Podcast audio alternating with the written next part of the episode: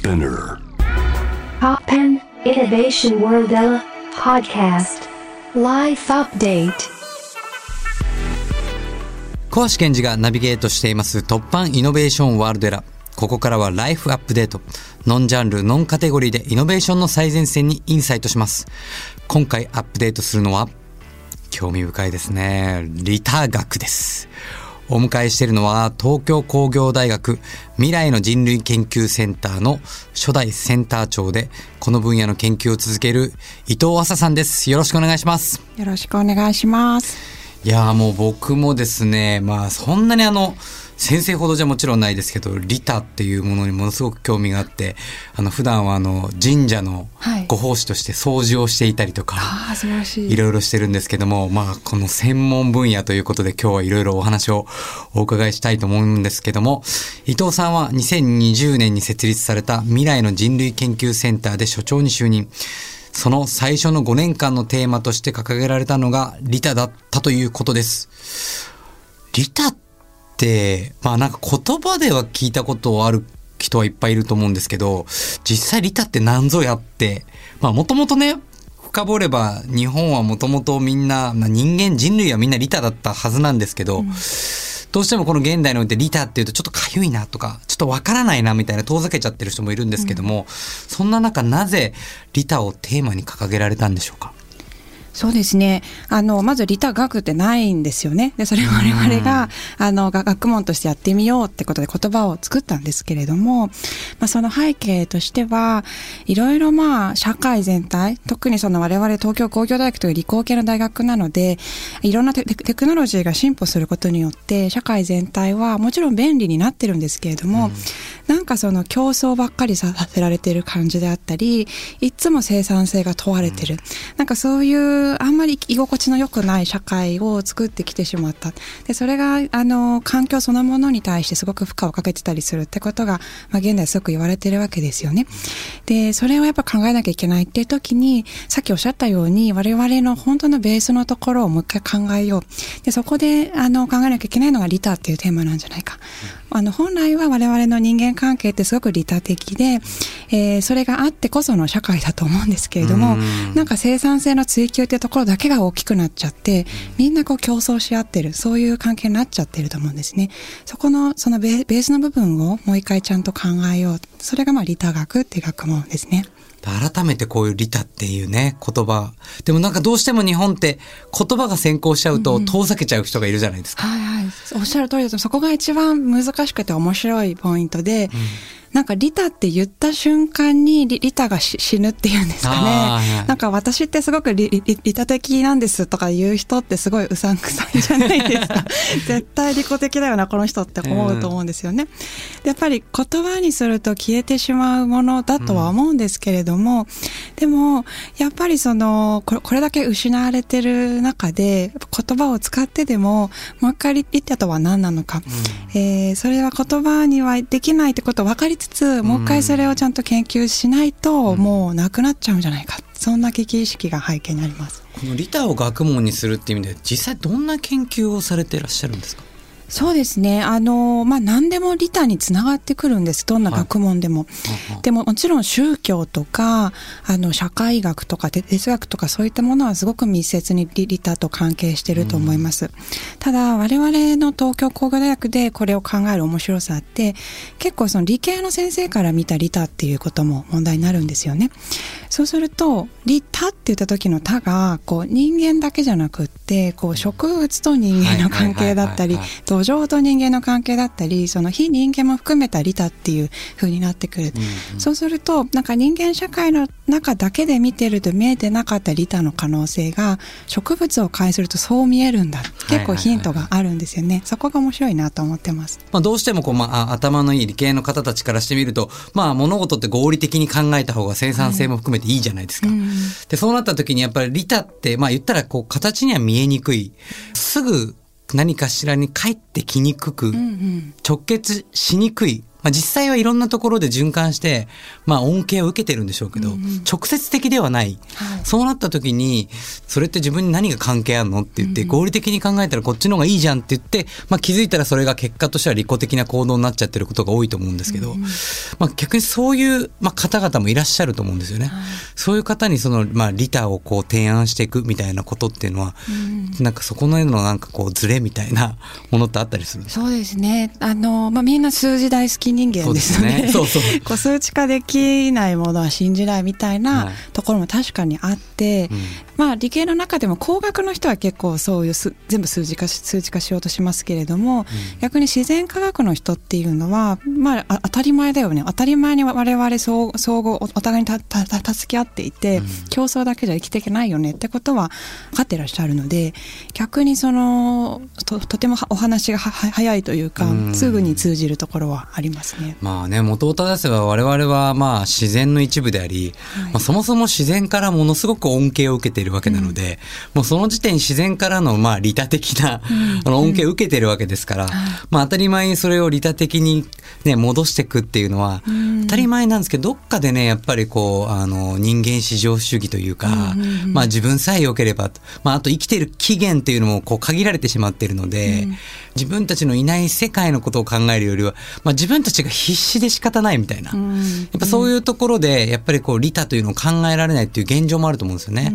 遺伝子をこう研究している方がこの番組に来てくださったことがあって、まあその方がおっしゃってたのは、まあ人間というのは、まあ利他と利己っていうのはこう、バーサスではなくて、利己から利他なんだと。それはなぜかっていうと、やっぱりその自分の安全確保されたら利他になれる。例えばですけど赤ちゃんっていうのは、まあ、子供の時はとにかく食べれない自分で食べれないわけじゃないですか,、だお母さんのおっぱいが飲めないとお母さんがどんな状況であると利己的に、もうもうちお乳をくれ！っていうわけじゃないですか。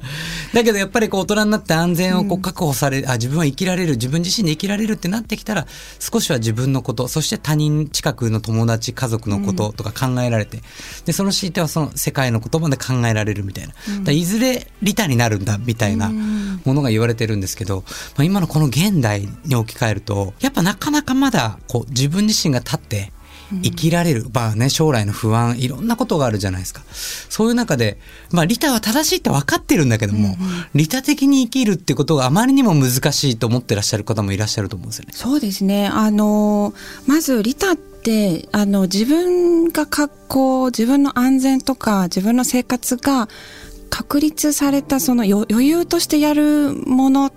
じゃないと思うんですよね。そういう見方強いと思うんですけど、うん。自分の、あの、リッチな人がお金を人に寄付するみたいな、うん。そういう利他のイメージ強いと思うんですけど、多分逆で、困ってる時こそお互いた助け合わないと生きていけない。そそれこそ高度経済成長の前の、あの、日本人みみんなが貧乏だった時って、うん。こうなんか醤油がないから隣の家にか借りに行く的なこと当たり前でしたよね。で、そういうむしろ困ってる時にこそ大事なのが利他なんじゃないかと思うんですね。で、それを考えるときに我々研究の中で結構大事にしてるのが、利他を与えるっていうニュアンスで捉えないっていうことなんですよねその時点ちょっと利己的になってますよね、そうなんですよね与えるって。。はい上から目線じゃないですか。ですよね。でやっぱり与えられる側しんどいですよね、ううんんなんか受け取らなきゃいけないしお返ししなきゃいけないし、なんか借金してる気分になっちゃう。そうじゃなくて我々は植物的な利他っていうんですかね、もっともも漏れ出ていく漏れるとか漏れ出るってすごく利他にとって大事だと思うんですけれども、さっきの赤ん坊もお母さんからするとおっぱいがも漏れ出ちゃうんですよね。なるほど、なるほど。でも与えるって意識すらなくて、うん。その漏れ出てくものを赤ん坊が吸っていくだけ。でそれはもう植物がやっていることと本当に同じで光合成で作った養分を根っこからどんどん漏れ出させてるんですよね、うん。植物って。でそそれ他の光合成でできない植物が吸って育っていったりしてる。でそういう別に与えてるわけじゃないんだけどどんどんも漏れ出させてるものを何か必要な人が取っていく。そういう関係の方がなんか楽な気がしていてそういう利他を目指したいなって思ってます。まあ、確かに2011年の震災の時に僕らもボランティア活動で東北に行ったんですけども、まあ、いろんな人たちがそこに来て、まあ、別にそこに何かをこうもらいたくて行ってるわけじゃないんですけど、そこではまあ当たり前にいろんなボランティア活動をしていたら地元地域の人たちから「ありがとね」って言われた時に、なんかや、本当に僕らもすごくこう、ほっこりしたし、なんかお互いがこう、助け合ってる感じ。あの時になんか本当の、なんかこう、幸せというか、エネルギーがもう湧いてくるんですよね。不思議と。だから、すごい疲れてるはずなのに疲れないみたいな。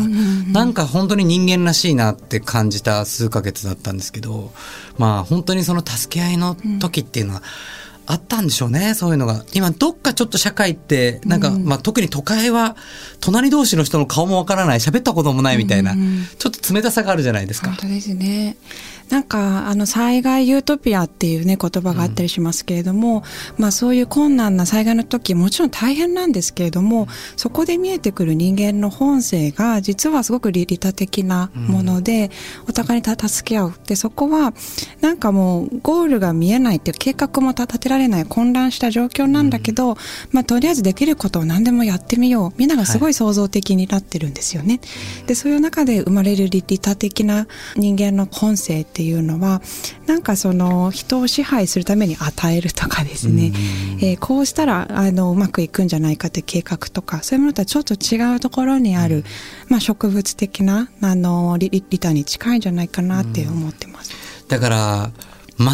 く見返りを求めない、いわば自然なる行動なわけですよね。そうですね。それがなんかこう受け取られることを前提にしてないこうものってすごく大事ですよね。よくあの、リタの話するって言われるのが、なんか電車の中で席を譲ったら座ってもらえなくて、あ、傷つけちゃったのかなとかっていう、皆さん思われるんですけど、やっぱり座らなくてもいい自由も必要だと思うんですよね。うん。なんか譲られたら座らなきゃいけない社会ってしんどいと思うので、あ、どうもって言って座らなくてもいいような、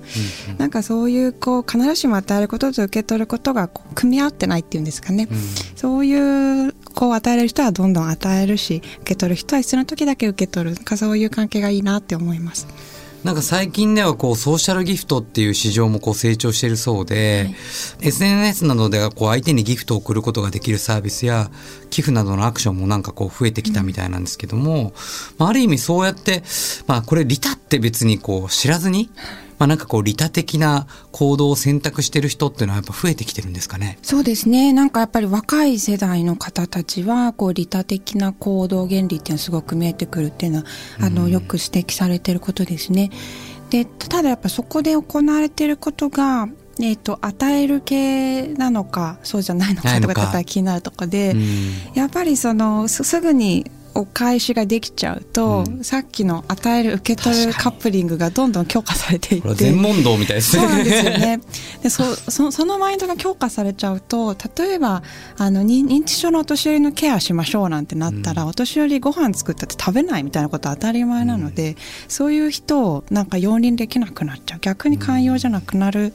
気もしていてそのあたりは本当全問答だなと思いいや、ます。これ本当にボランティア活動も奉仕も、んね、こう良かれと思ってやってて、でもなんかそこで最初の喜びという何かこう幸福を得た時に、今度それを求め始めちゃう。うんうんそうするとこう、利他だったはずが、利己的に見返りを求めるようになる。そうですねあれ？なんかこういうことしたのにちょっと喜びが増えないな。こういうことしたのに逆にありがとうって言われなくなったなとか。うんうんっていうねねなんかその矛盾が生まれてくるっていう。んんだからまあ正解ないんですよね。こうすればリタが完成しますってなくて、いつも利己になったりリタになったりししながらやっていくしかない部分があって、まあまさにそこが生産性を問えないっていうか合理的じゃない部分。でもそれが本当に人と人の関係って本来そういうものだと思うので、まあそれに対してこう寛容になるっていうことかなと思います。なんかこの利他という概念がこの先こうさらに浸透していくことで社会は実際どんなアップデートが期待されるとお考えでしょうか？なんか迷惑をかけるっていう言い方がなくなるといいなと思っていて、はい。やっぱ日本って特にその迷惑っていう考え方強いですよねうん。ここではこうするべきだとか、この集団、この全体の中では、こここれがこう調和なんだみたいなうん発想がすごく強くて、それじゃない行動っていうのがすごく否定される。でもまあ、リタってさっきお話ししたように、その他人って自分から見てコントロールできないってことがすごく大事なので、自分の想定外のことをあ相手がやっても、それに対していちいち怒ったりしない。うんそういう関係がすごく利他的な社会だと思う。そうなった時になんか迷惑をかけるっていう発想がない、えーそういう風になったらいいなと思いますね。受け入れるっていうことですね。そうですね。あの、受け入れるのも難しいんですけど、うんとりあえずそそこにいていいよぐらいな感じかなと思う。はいはいはいまあでも日本は古来からね、あらゆる環境、あらゆる文化を受け入れて、うんただ受け入れるだけじゃなくて調和していくっていう、その調和力がやっぱり日本のなんか良さだったんじゃないのかなと思いますし、そうですね。だからそのいろんなこう環境、いろんなこう、まあ、人の欲望も含めてですけど、うんうんなんか受け入れて調和していく、そんななんかこう利他の循環が、ね、こうまた広がっていくといいなと僕も常に思ってるんですけども。そうですね。循環っておっしゃってすごくいいキーワードだなと思います。本当にどこに流れていくかわからないけれども、うんなんかそれが浸透していっていつか自分に返っていくような、なんかそういうイメージは素晴らしいですね。でなんかきっといいことだけが決してなんかそのうん正しいわけじゃなくて、いいも悪いも全てこうね自然の流れの中の一つとしてうん捉えていくと、そのまあ利他の行動もね先ほど言った良かれと思って席を譲ったけどいらないですって言われて傷つくのも なんかそれもいいも悪いっていうジャッジをね、こういうことはいいことだってジャッジしちゃってることなんでなんかそこにジャッジなくうん入れたらみんながいい感じに進みますそうですねなんか。そうですね。だから受け取られなくてもいちいち落ち込まないっていうか 自分に余裕があってその気があったらどんどん漏れ出させるっていうのが、うん、いいと思います。なんか今後あの研究をしていく中で、なんかこういうことをしてみたいなとかこういう実験をしてみたいなみたいなことってあるんですか？そうですね。やっぱリタって一般論でやっぱ語れないので、それぞれのコミュニティだったり社会、地域のリタのやっぱり歴史があると思うんですよね。そういうものをいろいろあの調べていきたいなと思っていて、昨年から少し関心を持っているのが八丈島なんですけど、はい八丈島の島の中でどういうリタが生まれているのか。そこはその流人の島って言われて、はいはいはいはい。ずっとその罪人たちが流されてきてで彼らと一緒に島を作ってきたんですですよね。でそういう中でリタがどういうふうに生きてるのか。さらに自然がとても豊かですのでそういう感覚ともつながりながら、えーその八丈島なならではのリタの歴史。なんかそういうのを調べてみたいなと思ってます。なるほど。あのちょうどあの今年の秋ぐらいから、あの音楽プロデューサーの小林武史さんと千葉で、あの100年後芸術祭っていう芸術祭をスタートするんですけども、はいそれはもともとリタリタっていうふうに考えて、一緒に話していて、でもリタって言葉だけだと伝わりにくいから100年後、100年後を考えるっていうのはもうもうすでに僕らがいない世界、かまあ、おのずとそれはあのリタになるんじゃないかって言って、100年後芸術祭っていうタイトルをつけたんですよね。なんかぜひそこでもなんかいろいろと一緒に実験をしていただけたら嬉しいなと思いました。やっぱな長い視点すごく大事ですよね、はい。今ってもう短期的な評価ばっかり、あの言われますけどそこでのジャッジと100年後のジャッジ全然違うはずなので、長い目目線どう作っていくかすごく大事だと思います。ぜひいろいろとご一緒できたら嬉しいです。楽しみにしてます。今日は勉強になりました。えーお知らせが最後あるそうなので、ぜひご紹介ください。ありがとうございます。えっ、と、我々のセンターで、今度3月11日、12日に、理多学会議っていうシンポジウムを開催します。で、これ、ズームで開催するので、はい遠方の方も、あの、参加いただけるので、ぜひ、あの、ちょっと注目していただけたらなと思います。あーこういうのを多分ぜひ開催していただきたいですね。いろいろとご一緒できたら嬉しいです。ありがとうございました。ありがとうございました。ライフアップデート。今回は利他学について東京工業大学未来の人類研究センターの初代センター長伊藤麻さんにアップデートしていただきました。ありがとうございました。ありがとうございました。